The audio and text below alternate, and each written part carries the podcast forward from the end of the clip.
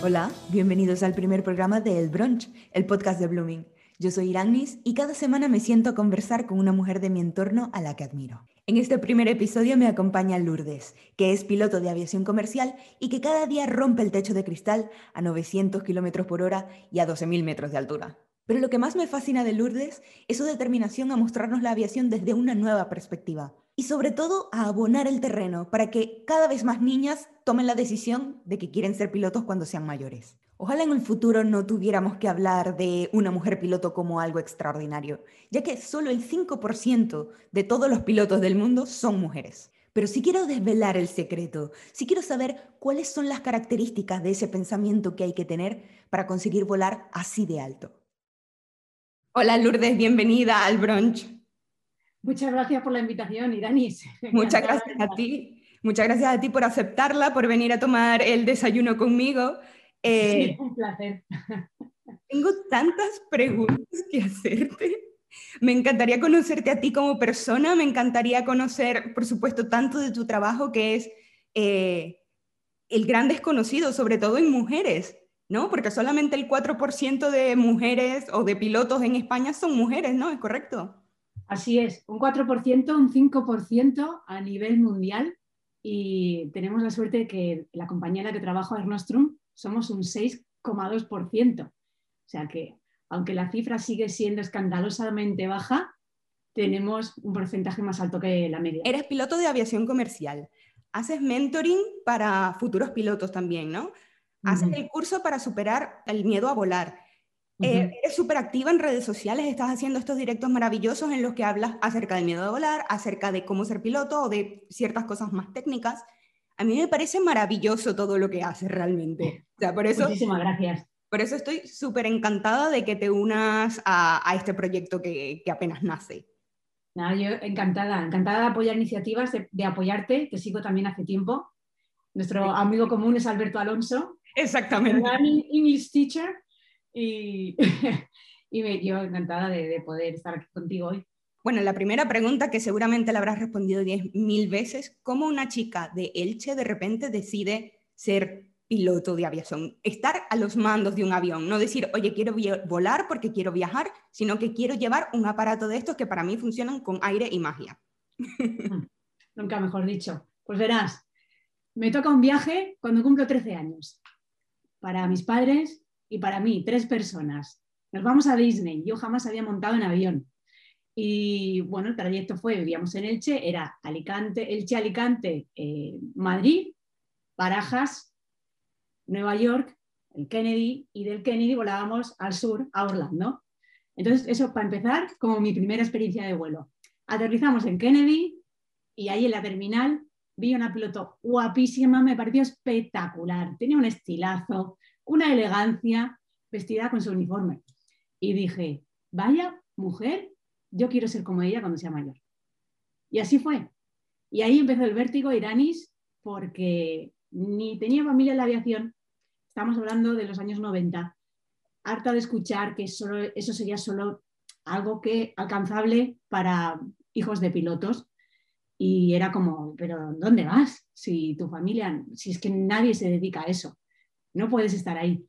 Afortunadamente mis padres nunca me dijeron eso, fueron los primeros que me apoyaron y despegaron antes de yo.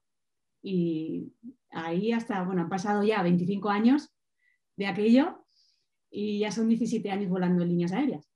Es increíble porque me estás diciendo que te tocó un vuelo. O sea, no es que decidiste o te fuiste de vacaciones con tus, con tus padres, es que os tocó un viaje y en ese viaje que la suerte os regaló, de repente eh, encontraste a tu referente con 13 años y realmente en ese momento decidiste, oye, voy a hacer todo lo posible por, por ser piloto, porque ya te digo, yo cuando era chica, también tengo una memoria así de ver una telenovela, por supuesto, en Venezuela.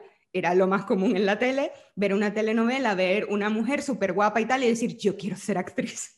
Pero luego no, no, es, no he seguido ese patrón, o sea, no he seguido, eh, Dios no me ha llevado por ese camino. Entonces, ¿cómo es que tú si lo, si lo has hecho? Eso es maravilloso y muy admirable también. Fue, fue por, un lado, por un lado, se llama tozudez y creo que a eso me gana poca gente. Hay que, vamos, cuando se me mete algo entre ceja y ceja, hasta que no lo finalizo es como que, no, que no está terminado. También es cierto que en este, en este sentido, cuando la gente me dice o hablamos sobre el poder de establecer objetivos, hay que establecer objetivos dividiéndolos en pequeños logros alcanzables. No se convierte uno en piloto de la noche a la mañana. Entonces, eh, eso es parte de un proceso en el que, para empezar, yo era la gordita de clase, tenía sobrepeso y llegué a perder 20 kilos. ¿Por qué? Porque cuando venimos del, vuelo, del viaje, mi padre me dijo, venga, pues si quieres ser piloto de verdad, vamos a escribir al ejército del aire a ver cuáles son los requisitos iniciales y te vas haciendo una idea. Y entonces... porque a todas estas tus padres, como, como comentas, eh, tú no vienes de una familia de pilotos, yo los pilotos que conozco, hombres, vienen de, de, una gran generación, de una gran dinastía de pilotos. Pero claro, yo me pongo en el punto de vista o en la perspectiva de, de tus padres, oye, que la niña me quiere ser piloto. Ahora, ¿cómo hacemos? ¿Sabes? Y dice, bueno, pues en el ejército del aire, ¿no? Y entonces, ¿te preparaste? Este, empecé, eso fue el punto inicial, de decir, bueno, ¿y qué necesito? Claro, ahí me mandaron las bases del BOE que habían salido publicadas ese año y me dijo mi padre, ahí ya tienes para empezar. Claro, ponía los requisitos para las pruebas de acceso, etcétera, etcétera, y hablábamos de matemática, de ciencia, de pruebas físicas, y era como, en serio, yo que soy de letras. Y bueno, aquí en aquel momento ya fue un cambio de chip total. A mí me encantaba el inglés, de hecho, yo quería ser periodista y hubiese sido, ¿sabes? Y cuando me dicen que, tenía que estudiar ciencias, pues era como, bueno, va, pues me pasé todo el instituto iranis pues siguiendo clases de apoyo, porque yo era una niña muy buena estudiante, pero las mates se me daban fatal y todo lo que tuviese que ver con la física, química, etc. La química algo mejor, pero la física, la matemática fatal. Y no tuve otra que fui a clases particulares, me pasé todo el instituto en clases de apoyo por las tardes y también iba al gimnasio. Por eso fue esa preparación. Entonces, mi preparación para llegar a ser piloto empezó en ese momento cuando a los 13, 14, o sea, los 13 años, yo empecé ya a los 14 con la preparación más en serio, porque claro, ahí estábamos en el entonces la EGB y era octavo, que ahí no elegías, elegías ciencias o letras cuando pasabas ya a la ESO, ¿no? Entonces, en, esa, en esa situación era como, madre mía, vaya bachillerato me espera. Pero es que con paciencia y una caña, como se suele decir, todo se pesca. Y lo primero, ¿cuál es tu objetivo final? Y lo segundo, vamos a dividirlo en pequeños eh, logros alcanzables para que poco a poco tenga una secuencia lógica. Eso se llama establecer objetivos de forma realista, porque si no lo haces así, te acabas quemando y por supuesto no consiguiéndolo. Y la, y la sensación de frustración es tremenda. Mira, y qué gran verdad es lo que estás diciendo, porque eso eh, es aplicable a todos los ámbitos de la vida. Cuando eres emprendedor, cuando quieres conseguir un objetivo, por ejemplo, mira, quiero bajar de peso, o sea, tener tan claro el norte y, e ir escalando peldaños es súper importante. Y bueno, mira, al, final llegas a ser eh, piloto de avión, que eres, eres comandante, eres, eh, ¿cómo son los rangos en, la... Yo soy copiloto, entonces quiere decir que llevo tres, tres barras, el comandante lleva cuatro, o la comandante. El comandante o la comandante es el jefe del avión, es la persona que tiene la última palabra, la responsable, y lo único que, bueno, somos un equipo. Eh, aquí se valora mucho la comunicación, como digo, el trabajo en equipo, porque las aerolíneas a nosotros nos pagan, entre otras cosas, para que llevemos o que hagamos la operación de ese determinado vuelo de la forma más rápida y, por supuesto, más segura. Ojalá la gente tuviera más conocimiento de qué implica eh, llevar un avión, ¿no? Y de, porque, como te digo, siento que eh, la aviación es una profesión súper eh, desconocida. Cuando tú entras como pasajero sin tener amigos ni nadie que conozcas que, o, sin tener nociones de cómo se lleva un aparato tan grande, te sientas en el asiento del, del pasajero y dices, escuchas un montón de claves, un montón de ping, un montón de eh, mm, preparar rampas y crochet. sí, sí, sí, sí. Dice, eso de crochet que es, claro, ya después, pues a, medida de que vas volando, como que te vas dando cuenta de todas esas cosas. Pero creo, asumo, que si la gente tuviera más conocimiento de lo que es la aviación, quizás tuviera menos miedo a volar o cómo tú lo ves con las personas con las que trabajas en el curso de superar el miedo a volar? ¿Cuál crees que es la principal razón que genera esa incertidumbre al, montarse un avión? Primero, a ver, los miedos parten de una base irracional. Luego vamos a ver exactamente de dónde proviene. Si es, ha sido a raíz de una mala experiencia a bordo o si es, es algo mm, que arrastra a la persona, por decirlo de alguna manera, porque no solo tienen miedo a volar. Y eso suele ser muy común.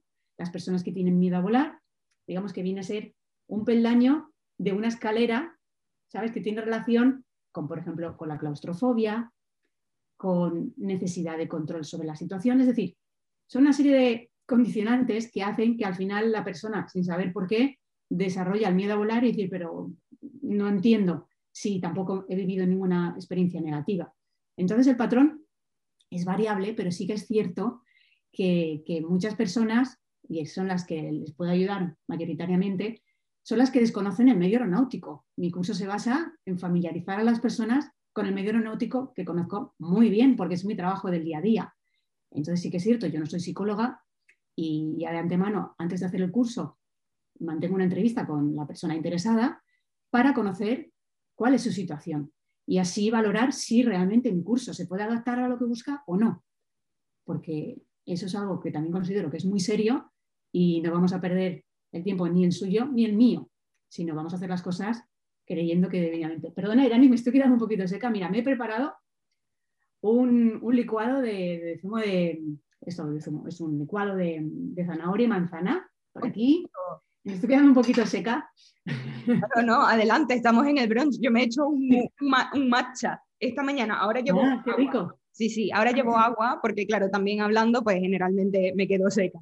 Pero esta mañana me he tomado un matcha latte que me encanta eh, y ahora lo hago en casa porque es súper fácil de, de, conseguir actualmente en cualquier supermercado. Entonces me encanta porque además me da un subidón que no me da la cafeína.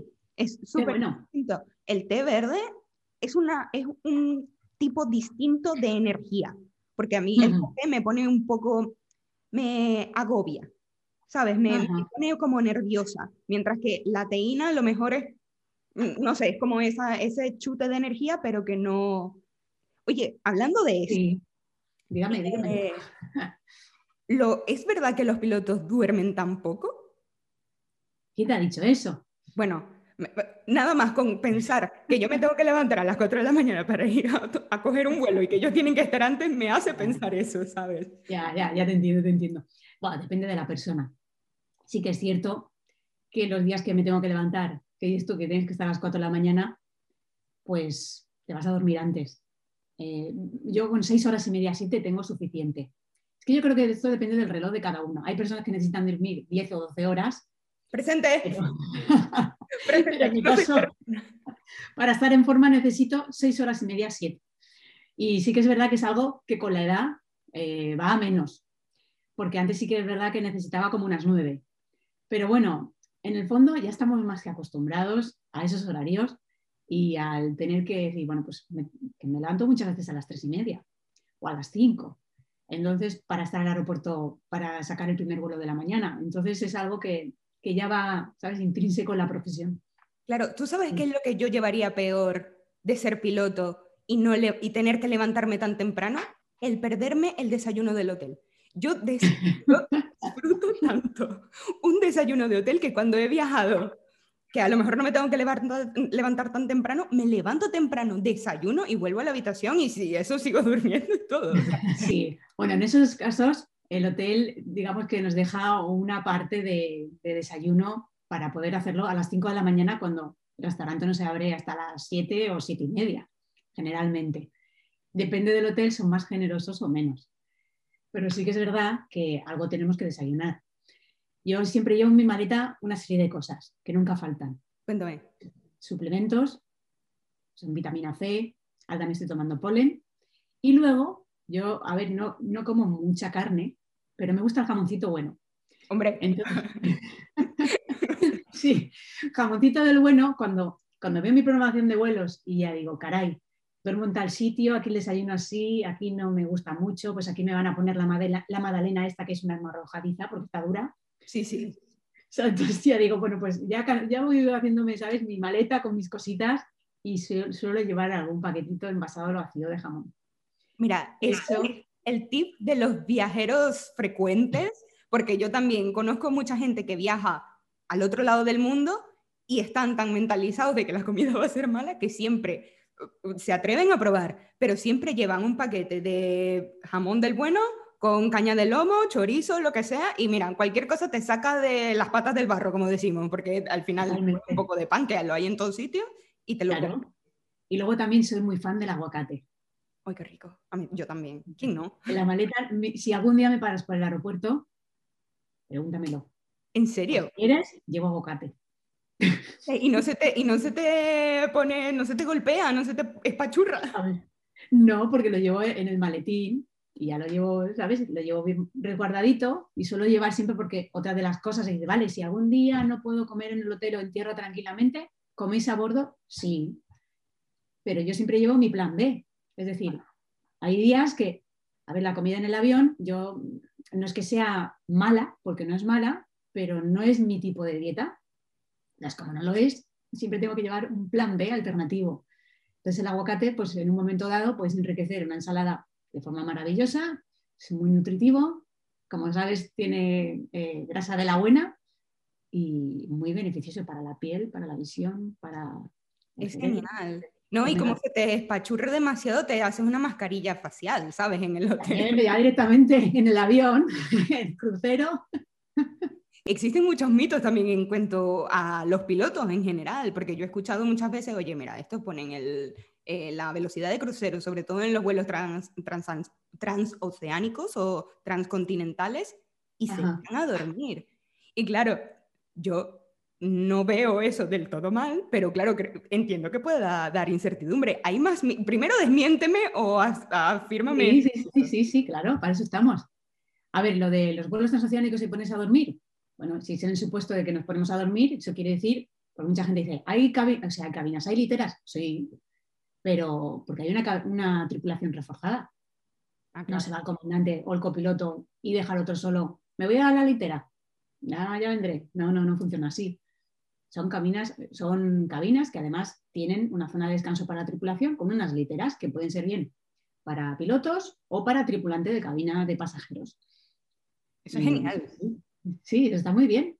Sí, Puedes descansar y está fantástico. Aunque bueno, también es verdad que los aviones de a día de hoy la, zona así de que no es, a ver, business es una maravilla porque los asientos se hacen cama, pero una cama comodísima. Pero la clase intermedia o incluso la clase turista, si no pillas a, un compañero o compañera a los lados, suelen ser bastante cómodos y en ese sentido los asientos han cambiado también mucho. Sí, bueno, también dependiendo de la aerolínea, si vuelas con Qatar o vuelas con Qantas o Lufthansa. la, la clase turista de Turkish es una maravilla.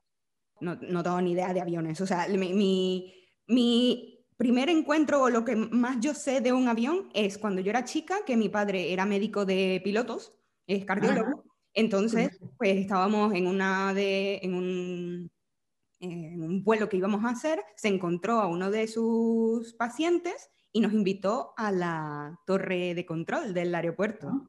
Y yo, oh, qué guay, era súper pequeña, me pusieron a ver por los prismáticos, no veía nada, no entendí nada, solamente veía pistas, ¿sabes? y luego nos invitaron a, a, pasar a la, a la cabina. Pero claro, yo no entendía nada. Y algo que me llamó muchísimo la atención y que me sigue llamando la atención cada vez que me subo a un avión es la poca visibilidad que tienen. O sea, el, el parabrisas, digamos, no sé cómo se llama, ¿no? el, parabrisas. Sí, el parabrisas del avión y las ventanas son súper pequeñas, entonces me parece curioso cuando se dice, oye, que se ha cancelado un vuelo por poca visibilidad, por ceniza, por nieve, pero si eso no tiene tanta visibilidad de todas formas, ¿sabes? ¿Cómo es la visibilidad dentro de un avión? ¿Es, correcto lo que digo? Sí, sí, es correctísimo, correctísimo. Pues eh, resulta curioso porque realmente, eh, bueno, nosotros nos dividimos a la hora de hacer una aproximación en despegue en dos categorías.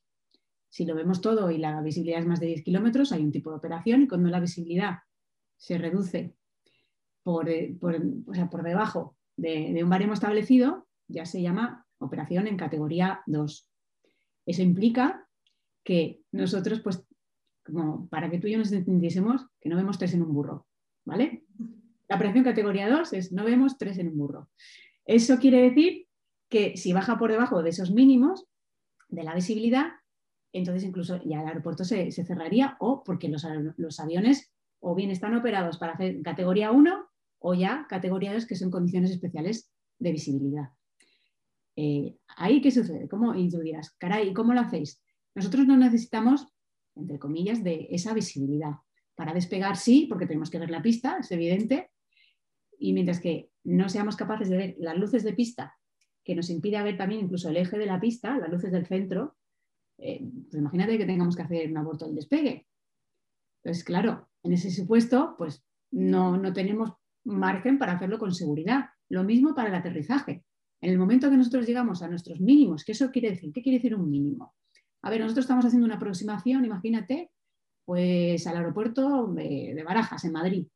Madrid es, es, un aeropuerto que puede tener muchas nieblas, sobre todo en el mes de noviembre o así diciembre, bueno, también en marzo, pero quiero decir, sobre todo con el frío. Llega y, nosotros tenemos, está establecido que hay unas condiciones de visibilidad mínimas para poder aterrizar el avión con seguridad. Entonces, por debajo de esa visibilidad, nosotros no podríamos parar un avión que va a hacer una aproximación a unos 300 kilómetros por hora de forma segura en una pista que tiene pues, una medida de media de unos 3 kilómetros y medio. Entonces, eso se basa ahí. Criterios de visibilidad por velocidad de avión. Porque claro, si fuésemos a 20 kilómetros por hora no hay problema. Porque claro, todo influye. Es decir, seguirías viendo menos, sí, pero no estás aproximándote a la misma velocidad.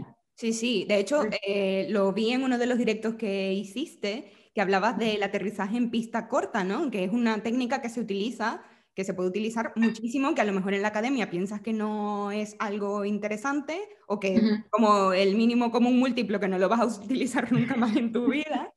Sí. Pero que eh, al final en la vida real es más bien como la regla de tres, que al final sí que la usa mucho. Sí, que la usa, sí. Mira, me he preparado también plátano con canela, ¿quieres? Oh, sí, por favor. Venga, Qué rico. Me encanta, además me encanta, me encanta la fruta en, todo, en todos, o sea, no, hay fruta que yo diga, esta fruta no me hace mucha gracia. Sí, pues yo también. A mí me gusta mucho la fruta y la verdura. A mí también. que lo de la verdura más de mayor, ¿eh? De niña comía un poco de todo, pero ahora me encanta todo tipo de verduras. Y soy feliz. Con la verdura y la pasta vivo. Ah, no, claro, por supuesto, la pasta de más es increíble. Eh, yo ya te digo también, todo lo que sea verdura, eh, frutas, me gustan todas.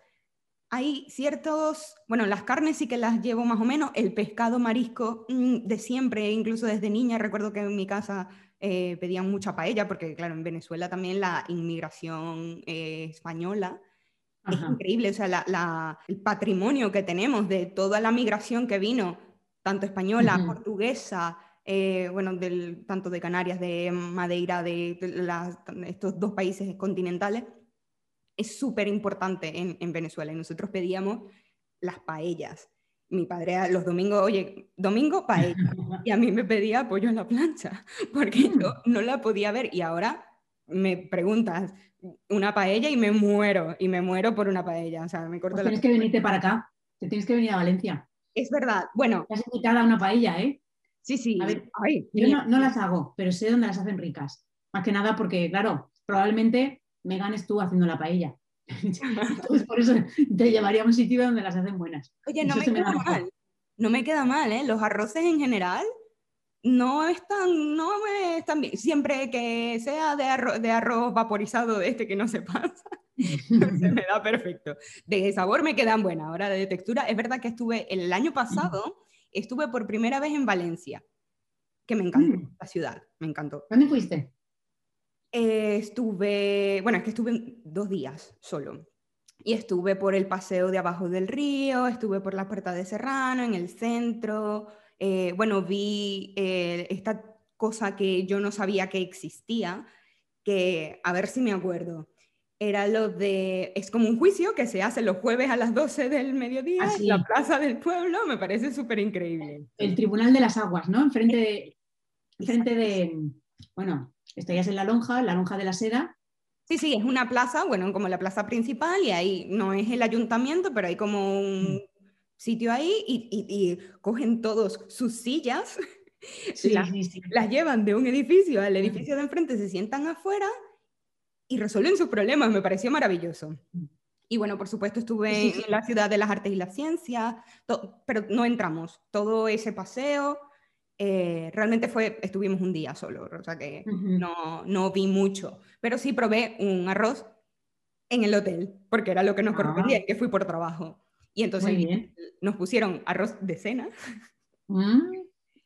Y no me gustó, la verdad. Dije, mira, mm. he probado arroces mejores, pero entiendo que ese no es la, el arroz típico. Vale. Hombre, sería rico, quiero decir, no te gustó porque también no estamos acostumbrados, pero si yo paso por ese momento por la calle y te veo por la noche tomarte un arroz, os he dicho, iranis no es de aquí, definitivamente. Ah, no, claro. Porque, nada, porque es algo muy, muy de, extranjero, ¿sabes? De turista. Tal cual. Pero no de turista nacional, es, muy, ¿sabes? De otros países. Exactamente. tal cual. Íbamos con mucha gente de Estados Unidos, de, de ah, Taiwán. entonces, realmente nos querían dar como esa experiencia de turismo, de turista como tal. Claro, es muy, muy turista, eso es muy turista. Totalmente. Entonces, primero fue por la noche, el arroz estaba frío, recalentado, raro. Eh, claro, dicen, bueno, una persona que no haya probado paella en su vida, lo prueba por primera vez y dice, wow, qué bueno, pero no ha probado un arroz de verdad.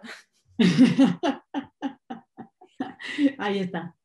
Oye, Lourdes, cuéntame, ¿cómo es un día normal en tu vida? O sea, ¿cómo es un episodio piloto de el show de Lourdes? Piloto, nunca mejor dicho. Sí, pues generalmente madrugo mucho, porque bueno, yo tengo base Valencia y la base Valencia madruga mucho por las mañanas. Y entonces, pues bueno, podría empezar perfectamente a las seis y cuarto de la mañana. Yo vivo como a 40 minutos del aeropuerto, 35 minutos. Eso implica que, me levanto pues sobre las cuatro y media porque me gusta, número uno, darme mi ducha, despertarme. Y yo por la mañana necesito mucha tranquilidad no, me, no me des prisa, no, déjame que empiece el día de forma zen, que luego ya el día ya venga con sus cosas y yo necesito cargar las pilas. Entonces prefiero irme a dormir un poco antes por la noche y tener margen pues para con calma darme mi ducha, desayunar y poco a poco ir desperezándome hasta que ya inicie la mañana. Luego cuando, es curioso porque luego cuando llego a la oficina, los compañeros siempre me suelen decir, caray, es que siempre estás súper despierta a la hora que sea. Digo, hombre, es que llevo ya mucho rato despierta. Es que para mí ya es mediodía, ¿sabes? claro. Entonces es como muy, muy gracioso el tema, pero, pero sí, ya me he permitido el lujo de, empezar con tranquilidad. Yo necesito eso. En general, en mi día a día, la calma, pero para empezar el día mucho más, mucho más. Entonces me levantaría, tendría ya mi ritual, por decirlo de alguna manera, de, de paz y tranquilidad, y luego pues probablemente tendría pues tres o cuatro vuelos, depende del día, hay veces que sí que llegamos a tierra a la hora de comer, hay veces que tenemos alguna escala intermedia y comemos en el aeropuerto, hay otras veces que no hay escala intermedia porque a lo mejor los vuelos son más largos y, comemos a bordo. Y luego cuando llego al hotel, pues aprovecho dependiendo. Número uno, si llego eh, con horas de sol, que entonces lo que hago es que me cojo las zapatillas y hago deporte al exterior porque bueno, la sensación es que, aunque he estado trabajando y todo el día volando, pues que estoy como, he estado en una cabina de vuelo, necesito oxigenarme, necesito estar en contacto con, con la naturaleza. Entonces eso suele ser mi número uno. No es posible o es que es tarde o hace muy mal tiempo, pues la alternativa es el gimnasio. Si hay gimnasio en el hotel y si no, tabla en la habitación. Y luego ya, pues una ducha y de ahí ya, dependiendo, pues a lo mejor veo una serie o aprovecho para hacer algo por la ciudad. Bueno, ahora como estamos con más restricciones, pues no hacemos mucho. Que lo que hay en la manzana alrededor del hotel. Pero siempre pues aprovecho el tiempo que tengo en otros sitios pues para ver si hay algún espectáculo que me interese, alguna exposición o ir al cine y trato de organizarme así mi tiempo cuando estoy trabajando fuera de casa. Y eso de lunes a viernes, o sea, tú te levantas y dices, uy, hoy voy a Milán, a París, a tal cosa, tal, y después llego y me como una paella de noche. sí, más o menos. Bueno, en realidad nosotros trabajamos de lunes a domingo. Aquí lo chulo y lo normal suele ser que curres los fines de semana. Y digo chulo porque en principio decía, ay, qué rollo, todos tus amigos, por ahí, sobre todo cuando eres más joven, tus amigos se quedan los viernes o los sábados porque van a tal sitio, van a hacer tal actividad, no sé qué. Luego ya cuando eres más mayor, digamos como que ya tenemos otras inquietudes, ¿no? Sí que es cierto que también quieres quedar con los amigos que tienen un trabajo de lunes a viernes, pero como que ya damos otras prioridades porque tenemos familia o hijos, pero sí que es verdad que agradezco trabajar los fines de semana desde el punto de vista que te puedes ir un martes a, de tiendas cuando todo el mundo trabaja y estás tan a gusto. Te vas al cine o a cenar a donde sea y, hay muchísima más tranquilidad. Al cual. Eso también es la vida del autónomo. sí, sí. Entonces tiene, por un lado la lectura, jolín, qué rollo, pues te pierdes muchas cosas, ¿no? De fin de semana, mucha, ¿sabes? Mucha actividad social, ya, pero no. Sí, pero no. No, es que mira, casualidad, ayer estaba teniendo esta conversación con mi hermana, que hablábamos, oye, cuando tú vives una vida diferente al resto, eh, me refiero a, porque en la juventud a lo mejor me he dedicado a, otros menesteres y no he quemado la etapa de discotecas o de salir de no sé cuánto, o cuando eres más mayor y quieres hacer algo y no puedes, etcétera. Te queda como esa espinita de, oye, es una, es que esa etapa no la he quemado. Y yo creo que está errada esa, ese mindset, porque al final no es que no has quemado esa etapa, es que has vivido algo totalmente distinto, nuevo, guay, ¿sabes? Yo me, imagino, y desmiénteme, pero yo me imagino, no, no, sé realmente qué tipo de libertad tienes cuando sabes pilotar un avión, porque yo me imagino cogiendo las llaves del avión y diciendo, bueno, chicas, em, ¿a dónde vamos a comer? ¿En París o en Madrid? o vamos a tomar café a tal sitio, así con las llaves del avión. no sé si eso realmente puede ser así, pero creo que el, ser piloto, el estar en todas estas iniciativas, también es, mucho más gratificante, ¿verdad? Que hay gente tomándose las copas el domingo, pero es que tú estás viajando por el mundo, haciendo cosas súper interesantes, cambiando paradigmas. Hmm. ¿No? Sí. sí. a ver, eh, yo creo que al final Iranis todo se basa en, en lo que para ti es importante. Y esta es la pregunta del millón, porque hay mucha gente sucede a muchas personas y sobre todo también en los cursos que imparto, que he impartido hasta ahora para, para, reforzar la autoestima de las personas, en los cursos que hacían listos para despegue, cómo el poder de establecer objetivos, cómo eh, encontrar tu propósito vital en la vida. Entonces hay mucha gente que, que no sabe lo que quiere. Entonces cuando uno no sabe lo que quiere, y esto es tan fácil como que llegar a la agencia de viajes y decir, tocar a la puerta, ¿dónde quiere usted? Y ¿cómo? ¿Qué quiere hacer? ¿Cuánto dinero se quiere gastar? ¿Cuántos días va a estar? O sea, ¿qué quiero hacer con mi vida? Y al principio, cuando, pues cuando somos adolescentes, que somos un poco, que aún estamos, me gusta utilizar la, la palabra, por florecer, entonces no tienes claro exactamente qué quieres hacer, porque a lo mejor tus amigos decían esto, o porque lo más guay era ir a, a la discoteca esta o a tal club a bailar o lo que sea, y luego llega un punto, esto me ha pasado y por eso lo hablo desde la experiencia, que los que éramos a lo mejor no tan populares en la clase o no los más guays, aunque en mi caso yo era siempre la, la empollona de la clase y me llevaba bien con los que sacaban malas notas. O sea, yo no era la empollona repelente porque venían, me pedían ayuda y les ayudaba. Entonces, pero a todo el mundo. Entonces, yo no estaba en el grupo de los más brillantes que salían los fines de semana a muerte estaba en el grupo de, bueno, pues iba a mis cosas, estudiaba, me relacionaba de forma normal, pero curiosamente, las personas que eran en los grupos de los guays, te los ves ahora con el cambio del tiempo y dicen, es que no he hecho nada con mi vida.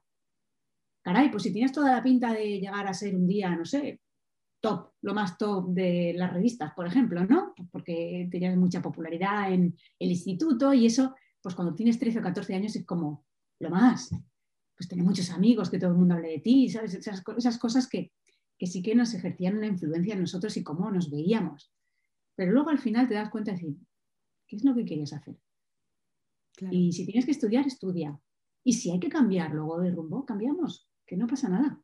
Pivotar. Es tan importante el saber dejar atrás. Es que antiguamente también se, se llevaba mucho, oye, yo estudié, soy abogado. Y porque además mi padre era abogado y mi abuelo era abogado. Y a mí lo que me toca, esa palabra de lo que me toca, es ser abogado. Terminas la carrera de derecho y dice y empiezas a trabajar y dices, realmente esto no es lo que yo quería. Pero te quedas ahí porque esto es lo que te toca. Mientras que realmente no tienes por qué. Tú puedes ir pivotando. Y, y más actualmente en el que reinventarse es tan importante. Y lo hemos visto el año pasado. Cómo es, no solamente es importante, sino que es totalmente posible. Y la gente ha buscado la forma de, de, triunfar dentro del caos.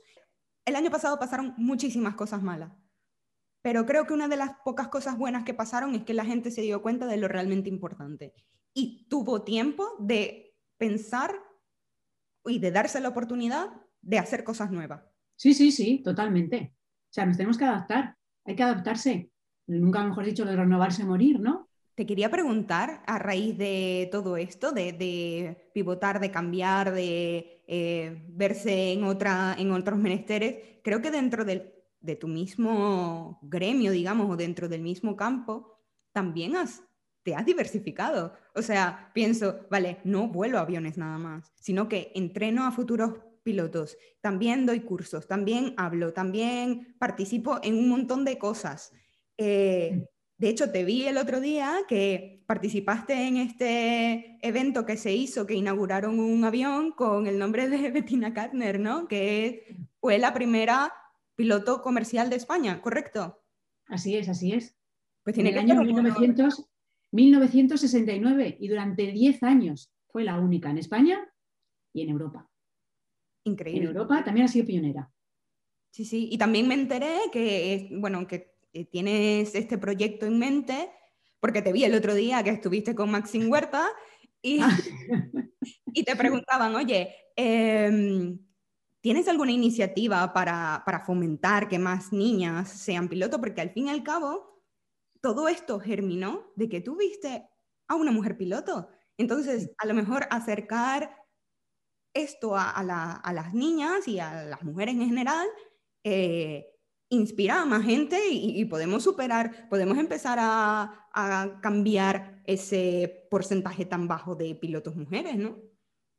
Sí, sería eh, mi aporte a simplemente a lo que hago y, que se vea como es mi trabajo y pues que por supuesto la base viene de, de la educación, de lo que las posibilidades que has tenido durante tu infancia, por supuesto, de cómo te han enfocado la vida, porque si vives en un entorno en el que de entrada, pues imagínate si mis padres me dicen que no, que eso no es para ti, o me hubiesen dicho, las niñas no hacen eso, o no sé, lo que, lo que hubiese sido en ese momento, o no tenemos el dinero, pues probablemente hubiera continuado con el periodismo y no hubiese pasado nada.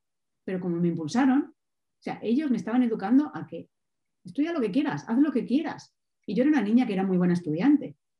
Entonces eso supuso ya de entrada en casa eh, casi, vamos a decirlo así, por eso digo, despegaron antes que yo la catapulta, nunca mejor dicho. Entonces, la educación viene de ahí.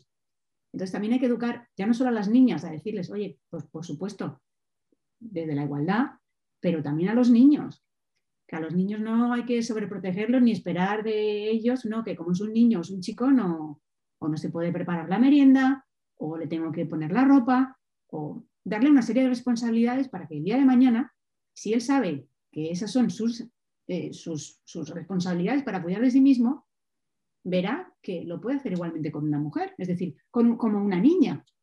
Entonces yo creo que esos pequeños detalles son los que el día de mañana harán que en una profesión como la aviación haya más porcentaje, pero desde el hecho de la igualdad, de que no sean los hombres los que digan, no, es que, porque tendrán jefes, habrá directivos que serán hombres y verán que la mujer, pues, ¿por qué no? Si yo también soy una persona independiente y responsable de, mis cosas.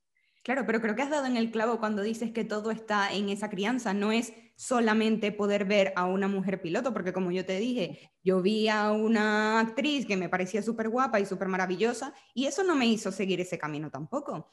Sabes, tú puedes admirar a una persona por lo que es, pero no sentir. Yo recuerdo cuando yo era chica, mi película favorita era, en español se llama, en, España se llama eh, Mentiras Arriesgadas. Es con Emily Curtis y Arnold Schwarzenegger. Y yo recuerdo que hay una escena en el que Arnold Schwarzenegger, porque él te coge lo mismo un jeep, que te coge una moto, que te coge un Harriet, ¿sabes? Y recuerdo que de repente se montó, en, no sé si es un, como un F-16 o lo que sea, y de repente oh, tengo que ir a rescatar a mi hija. Y se sube ahí y, se lo lleva, ¿sabes? Está un poco raro, pero se lo lleva. Y yo decía, me encantaría, me encantaría. Como te digo, mi padre también tenía mucho contacto con pilotos y con la aviación y él también siempre tuvo como ese sueño de volar.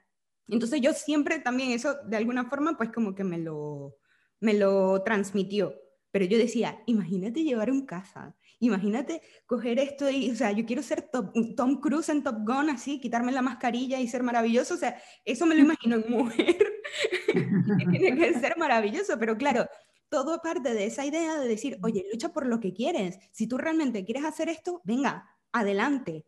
¿No? Y, de, inculcárselo a los niños, igual que lo que hablas de, de los niños hombres, ¿no? De, de, decir, oye, tampoco tienes que esperar de él el próximo Bill Gates, tampoco tienes que esperar de él el próximo Leo Messi, porque eso pone mucha presión también en los niños. Claro que sí, son niños, necesitan jugar, necesitan desarrollarse y los primeros 10 años de vida son vitales para, para cómo, cómo tomamos decisiones, pero ya no solo a nivel emocional, sino también a nivel personal, porque estamos creando esa imagen. ¿Cuántas veces se le dice a un niño de tres años la palabra no al día? Una barbaridad de veces. Y no somos conscientes que, eso al final está generando, es un suma y sigue.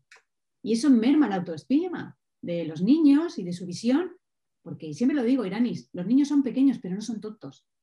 No, no, no, para, nada, Y esos no que, que nos dicen tanto, al final de adultos nos los decimos a nosotros también. El y sí, el no, el oye, esto no es para ti. Si yo mañana te digo, me levanto así por la mañana, me tomo mi temacha, me pongo mi serie, lo que sea, y digo, me voy a convertir en piloto de avión comercial. ¿Qué tengo que hacer? Porque mucha gente yo creo que en algún punto, o sea, yo no creo, de verdad, me niego a pensar que solamente el 4% de personas que quisieron ser pilotos eran mujeres. Creo mm. que más gente vio una mujer piloto o dijo porque yo no lo puedo hacer o bueno, a lo mm. mejor se dijeron quiero hacerlo pero no lo puedo hacer. Probablemente. ¿Qué tendría yo que hacer? Lo primero. Hombre, lo primero, hablar conmigo. no, es una broma. Es broma. No. Em, primero, recomendación, escuela de aviación cercana a tu lugar de, residencia. ¿Por qué? Porque te vas a ahorrar mucho dinero a nivel de, pues, eh, lo que suele decir, alquiler, viajes, desplazamientos, lo más cercana posible. También es cierto que no disponemos de muchas ah, escuelas de aviación en España, pero entonces en ese caso, pues irte a lo mejorcito. En España tenemos en Valencia la escuela de Pool Aviation Academy, que recibió el galardón de la mejor escuela europea 2019 y eso por una serie de motivos, porque simplifican la formación. Es decir, están en el aeródromo de Requena, que está como a unos 55 kilómetros de Valencia, pero disponen ellos del propio mantenimiento, tienen muy, muy, muy cerca, eh, disponen de, sitios para alojarse y luego, además, bueno, allí de hecho tienen una residencia dentro, al lado de la escuela, pegadita, pero la población de Requena es muy asequible y también está muy cerquita, con su propio desplazamiento. Y luego además están a pie, las instalaciones de las aulas están a pie del aeródromo, lo que implica ahorrarte mucho dinero en tasas de aeropuerto que también hay que pagar, pues como el parking del coche, para ponerlo de forma símil, cada vez que sales a volar también se paga esa tasa aeroportuaria y luego además el decir, acabo de aterrizar mi avión y nada más despegue, en el siguiente vuelo me puedo entrenar en los alrededores y eso es maravilloso porque también estás invirtiendo más tiempo en tu formación. Eso desde el punto de vista práctico. Luego, las personas que forman parte del equipo son personas involucradas en líneas aéreas y con muchísima experiencia. Y eso también hace que la calidad sea buena. Entonces, son una serie de motivos a los que cuando la gente me dice, no, es que esto a lo mejor me sale barato, caro, cuida la letra pequeña. Si quieres hacerte piloto, te recomiendo primero que veas lo, que mires lo más cercano que tengas y si no ya, vete, ya que te tienes que desplazar, vete a un sitio donde te puedan proporcionar esa serie de ventajas. Porque es muy importante. Y luego estamos hablando de que aquí puedes realizar la formación entre unos 15 y 18 meses. Eso es muy poco tiempo, pero es intenso. Pero sabes que en ese tiempo vas a, vas a tener, si te lo curras y apruebas los exámenes a la primera, que hay muchos casos, no hay unos de lado solo, tienes la licencia en el bolsillo. Y a partir de ahí ya a presentarte a compañías aéreas para trabajar en un futuro. Otra de las cosas también, también importantes que me dice mucha gente es que es muy caro. Bueno, a ver, depende. Si tú estableces cuánto te puede costar un año de, matrícula en Harvard, por ejemplo, pues sería el equivalente al curso de, de, piloto completo, aproximadamente. Entonces, pues bueno, dices tú, no, es que es caro ya, pero pues una de las mejores universidades del mundo pagarías eso solo por un año. Entonces, quiero decir, hay muchas personas que, no, se pueden, no pueden acceder a, ese, a, esa cantidad de dinero, pero también hay alternativas. Es decir, hay mucha, mucha gente, conozco muchísimos pilotos que se están formando que han pedido un préstamo al banco. Entonces, es decir, verlo como una inversión porque en un plazo de tiempo voy a tener la licencia. No, y lo curioso es que los bancos, eh, cuando pides un préstamo para educación, suelen cederlo. O sea, obviamente tienes que cumplir ciertos requisitos, pero sí que suelen cederlo porque son conscientes de que en algún momento esa inversión se va a, se va, o sea, que tú lo vas a pagar, ¿sabes? Porque si lo estás haciendo es porque quieres mejorar en tu carrera o porque quieres eh, tener una carrera mejor, eh, quieres diversificarte, etc. Y lo que dices de, eh, bueno, a lo mejor si estudias y estás allí y tal, yo creo que si estás dispuesto a irte a un sitio, estar estudiando, es que vas a tener esa mentalidad de, querer trabajar por, ese, por, convertirte en piloto. Claro, sí, sí, es súper importante. Para nosotros el ABC que es tener fácil acceso a las instalaciones, que no suponga una pasta enorme adicional al curso, porque eso se paga aparte. El poder hacer tus vuelos y luego que tengas la, la, facilidad de que además me están manteniendo los aviones debidamente. Quiero decir, hay una buena supervisión detrás porque me estoy subiendo en un aparato que si sucede alguna cosa no me voy a bajar en la cuneta. Claro. Entonces, Déjeme aquí, señor, por favor. ahora vuelvo, ahora sí se vuelvo. son condicionantes que, aunque en un principio no caes en la, no, pues que este de curso aquí parece que es más barato, más asequible. No, no, hay que mirar la letra pequeña. Por eso te digo, te lo he hecho un poco medio en broma, que me escriban. Cualquier duda, que me escriban. Cualquier persona que esté interesada en, convertirse en piloto, eh, está en mi web, listosparaespegue.com, ahí me pueden mandar un email y lo que, lo que pueda ayudar estaré siempre, siempre encantada. Sí, sí, dejaré todas, todas estas referencias, las vamos a dejar en las notas del podcast. Eh, también si quieres superar el, medio, el miedo a volar, porque también tengo amigos que, que tienen miedo a volar, que sé de una, una conocida que moría por ir a Japón y no lo hacía porque decía, tengo que coger no sé cuántos vuelos, intento lo menos posible en su, subirme a un avión porque me muero de, miedo. Y de hecho, sobre esto te quería preguntar, un poco cambiando el tema, ¿qué es lo más raro que has visto en allí arriba? O sea, ¿ha pasado algo que tú digas, paren las rotativas, hay que llamar a Iker Jiménez ya? Porque esto no es normal, esto es paranormal. No, no, no he vivido ningún, nada paranormal. Nada para 9.000 horas de vuelo, llevo volando 25 años y no, no he visto nada raro. Cosas que me han podido pasar así que me han impresionado. Sí, por ejemplo, me cayó un, rayo. Hoy no, no, no. Bueno, no pasa nada. La gente me dice, ay, qué miedo, por favor. Aquí partimos. Número uno, lo que hablábamos antes del principio, el desconocimiento. Y número dos, el mayor culpable de la historia de que las personas se sugestionen de esa manera es Hollywood. Claro. Me encanta el cine, me encanta, ¿eh? soy la fan número uno y soy una friki, pero nos hace un daño. Sí, no, y personas mucho en ese sentido.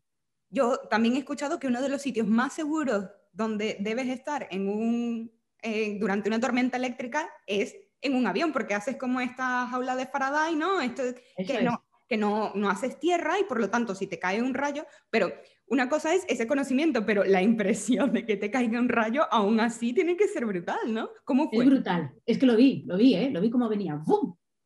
Sí. así en vertical. Sí, sí, sí, es que además yo me siento en el lado derecho de la cabina y justo abajo es donde está el habitáculo del radar meteorológico. Claro, el radar meteorológico es un imán Claro. Para, para, la, para la, energía eléctrica. Entonces, claro, van directos al radar meteorológico. Pero no pasa nada. O sea, por eso es que fue que lo vi, ¡bum! entrar. ¿Y cuál fue la reacción del pasaje? Nada, no se enteraron. Ah, que no se enteraron. Claro que hay tantas cosas que no nos enteramos que pasan en esa cabina. Llamamos a, a, las compañeras de tripulante de cabina de pasajeros. Oye, ah, no, no, aquí no ha pasado nada. Ah, pues no acaba de... Ah, bien, pues no pasa nada. Oye, como copiloto te pasa como a mí, porque, claro, yo también voy del lado del piloto en el coche. y cuando voy del lado del copiloto, no puedo evitar meter la marcha, frenar. Ah, ¿Alguna vez? ¿Cómo te pasa como copiloto y qué te pasa cuando vas de pasajera? ¿Estás pendiente de todo? No, mira, cuando voy pasajera generalmente me duermo, fíjate. ¿eh? La... Sí, sí, o me pongo a leer. No, no, yo soy una pasajera, yo en el avión me encuentro muy segura. Y como lo que te decía, sé que estamos muy, muy, muy preparados, duermo y muy tranquila cuando, cuando viajo. Entonces, en ese sentido, soy, como digo yo, una pasajera como dona. Ah, pues ahora de una peli. A ver, con vuelos cortos no, pero como todo cuando cruzamos el charco, me veo tres pelis, cinco capítulos de serie, duermo, leo. Me, yo me lo paso pipa en los aviones cuando voy de pasajera. Yo también me lo paso pipa. Bueno, sí, dormir significa pasárselo pipa. Últimamente ya no ah. duermo. Pero mira, te cuento, te cuento una anécdota. Veníamos cuando me mudé de Venezuela a España, ¿vale? Hace 12 años.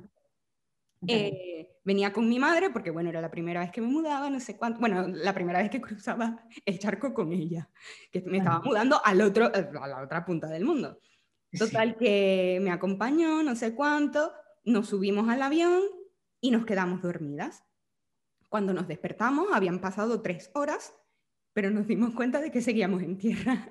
Pues resulta que hubo un retraso en el aeropuerto de Maiquetía de Caracas tan grande, la gente desesperada, porque estaban dentro, hacía calor, en Caracas una humedad brutal, porque el aeropuerto está en toda la costa, eh, horroroso, la gente desesperada pidiendo agua, amotinada, y mi madre y yo nos quedamos dormidas cabeza con cabeza. Y a las tres horas nos tres horas nos despertamos y nos dimos cuenta de que estábamos en tierra todavía.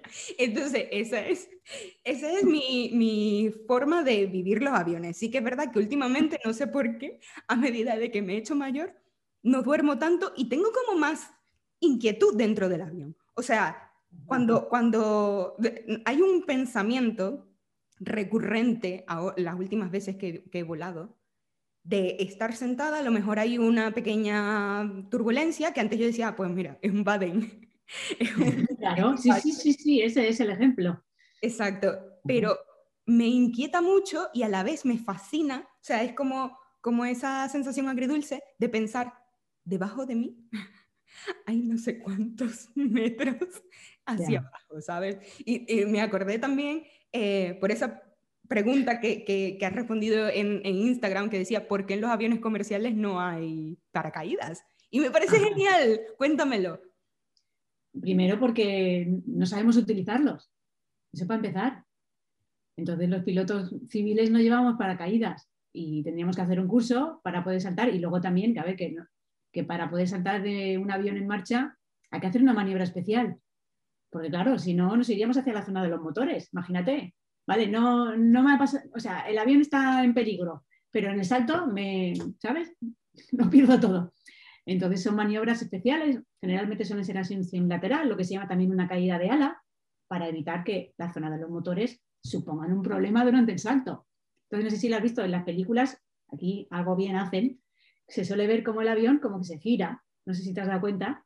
Nunca me había dado Según los planos, según los planos, el avión necesita hacer su giro para que el, paracaidista o la paracaidista salte. Claro, sin, que le suponga la estructura del avión un problema. Sí, yo te lo digo porque yo sí que he saltado en paracaídas, pero lo hice como celebración cuando entramos en una línea aérea, una compañera de, la escuela, y yo dijimos, el día que entremos en líneas, tenemos que celebrarlo saltando. ¿A que no hay narices? Y yo, pues claro, claro que sí. Ojo. Yo no me atrevo. ¿eh? Al cabo de los 3-4 años así, entramos en compañía. Y además en la misma compañía, ella entró un poquito antes que yo, como ocho o nueve meses antes que yo. Dijo que te espero, ¿eh? Digo, sí, bueno, va. Y sí, nos esperamos, nos fuimos, saltamos en paracaídas en el aeródromo de Castellón, en el Grau, que está en el puerto. Bueno, y eso fue fantástico. Claro, me imagino que más las vistas, todo. Todo, todo, todo. Bueno, es que primero, claro, el primer minuto es caída libre. Llevamos con un instructor enganchados por un arnés, que es lo que se llama en tándem, ¿sabes? vas con un arnés enganchado a la otra persona, así, ¿no? Y era en caída libre y aquello fue espectacular. Bueno, espectacular.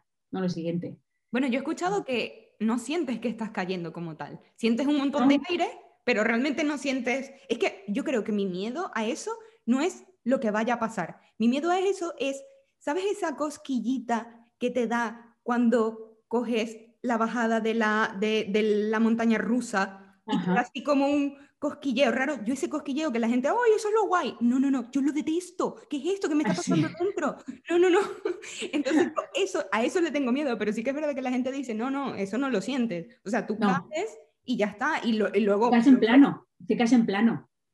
Entonces, lo único es un ruido brutal. Es que me, me, acuerdo que es que me costaba, claro, normal, estás cayendo a velocidad y te cuesta respirar. Entonces, claro, cuando ya, el, ya abre el paracaídas el instructor, pues ya es todo lo contrario. Primero el tirón, o sea, te pega un tirón brutal hacia arriba, pues el freno que supone, y luego pasas a un estado de calma. Es, lo bonito es que pasas de, tener el cuerpo a 100% de adrenalina a el estado de que se abre el paracaídas, paz, tranquilidad, y de repente, es que, yo me acuerdo, era un día de verano, oyes hasta los pajaritos pero en algún momento dijiste, mm, mm, creo que no me quiero tirar, ¿o no?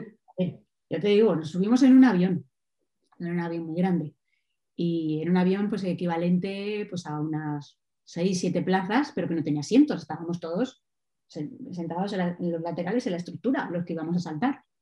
Esto es gracioso porque iba con el instructor, pero además saltaban otros que, que ya eran paracaidistas y venía con nosotros una chica que era paracaidista y además iba con una cámara, porque por seguridad el salto necesita ser grabado, por si sucede alguna cosa.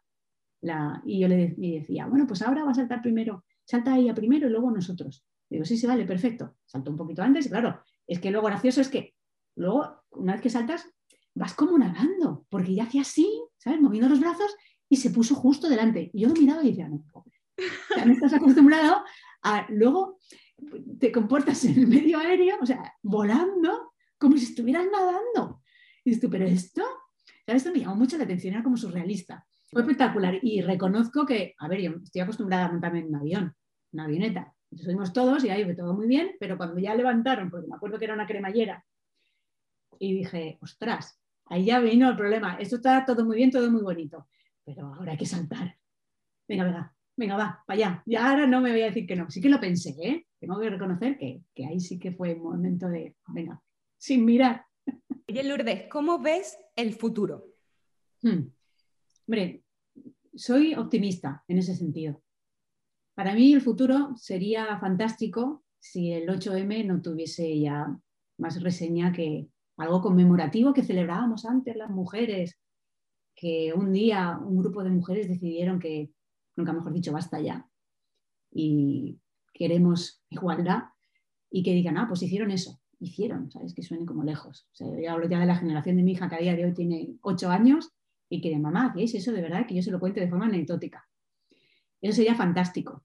Sí que es cierto que los estudios recientes de la ONU dicen que las mujeres cada vez tenemos más acceso a la educación, pero que los efectos de la pandemia sí que han sido importantes a la hora de la mujer en el trabajo.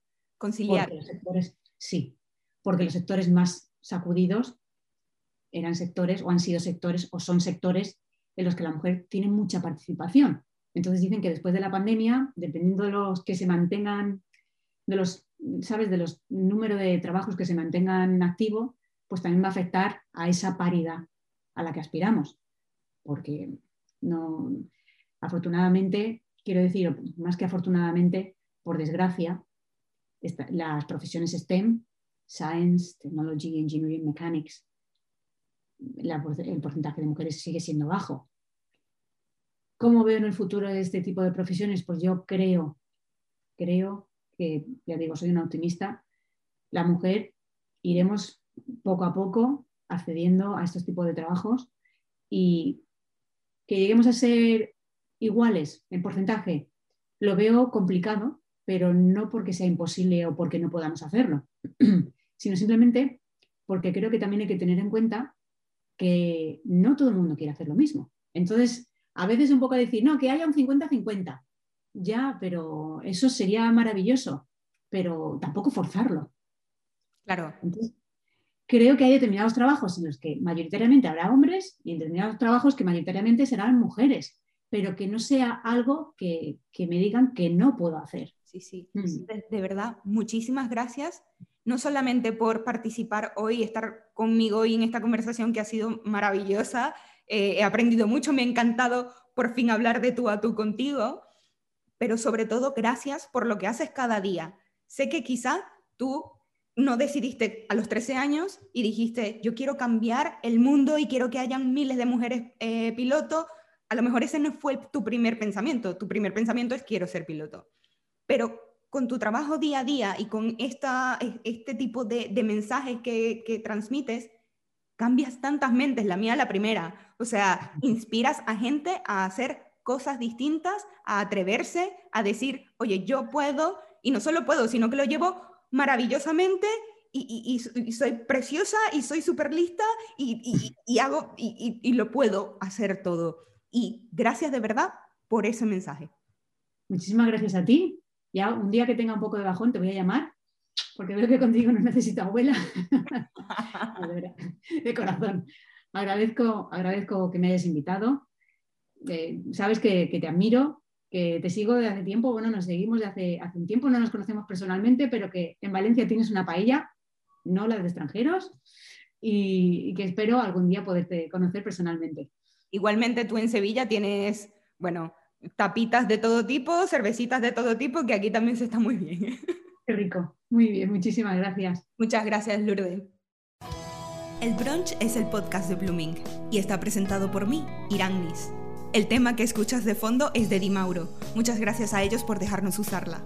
Puedes encontrar toda esta información en la descripción del podcast.